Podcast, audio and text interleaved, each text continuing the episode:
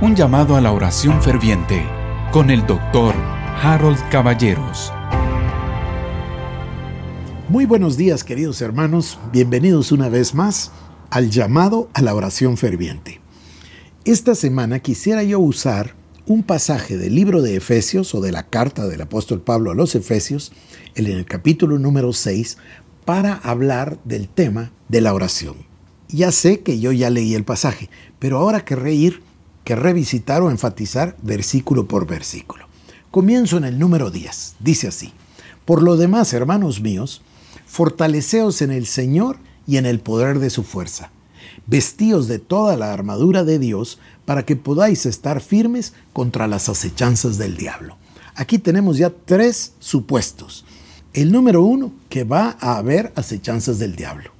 Número dos, que podemos perfectamente estar firmes siempre y cuando nos vistamos de toda la armadura de Dios. Y el versículo 10, que es el que comienza el pasaje, que es lo que quisiera yo enfatizar hoy, que dice así. Por lo demás, hermanos míos, fortaleceos en el Señor y en el poder de su fuerza. Quiere decir que la acción recae sobre nosotros, sobre los que aquí se llaman hermanos míos, es decir, todos nosotros, y nos manda a fortalecernos en el Señor. Querido hermano, yo entiendo que muchísimas veces en la iglesia se ha acostumbrado a que las personas digan, ore por mí. Me recuerdo que en cierto país le dicen a uno, óreme, óreme. Y yo siempre les contesto, ore usted, aprenda, sea un adulto, no se quede de niño espiritual, crezca. Bueno, perdóneme, a lo mejor es una grosería de mi parte, pero aquí dice, fortaleceos en el Señor. No dice que se te fortalezca tu pastor o que se fortalezca tu esposa, no, no, no, que se fortalezca cada uno de nosotros en el Señor y en el poder de su fuerza. ¿Cómo puedo yo fortalecerme en el Señor y en el poder de su fuerza? Bueno, derrotando a la ignorancia, derrotando a la tradición y derrotando a la religión. ¿Y cómo puedo hacer todo eso? Solo lo puedo hacer conociendo la verdad. Obvio que la verdad es Cristo, pero la verdad está en su palabra.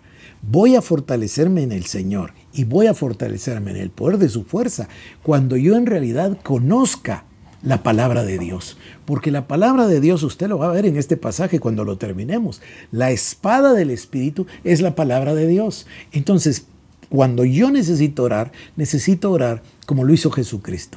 El diablo le vino a tentar y el Señor le citó la palabra. El diablo le contestó y el Señor le citó la palabra. Otra vez vino el diablo y el Señor le citó la palabra. Y no lo hizo solo con el diablo, también lo hizo con los sacerdotes y lo hizo con los fariseos.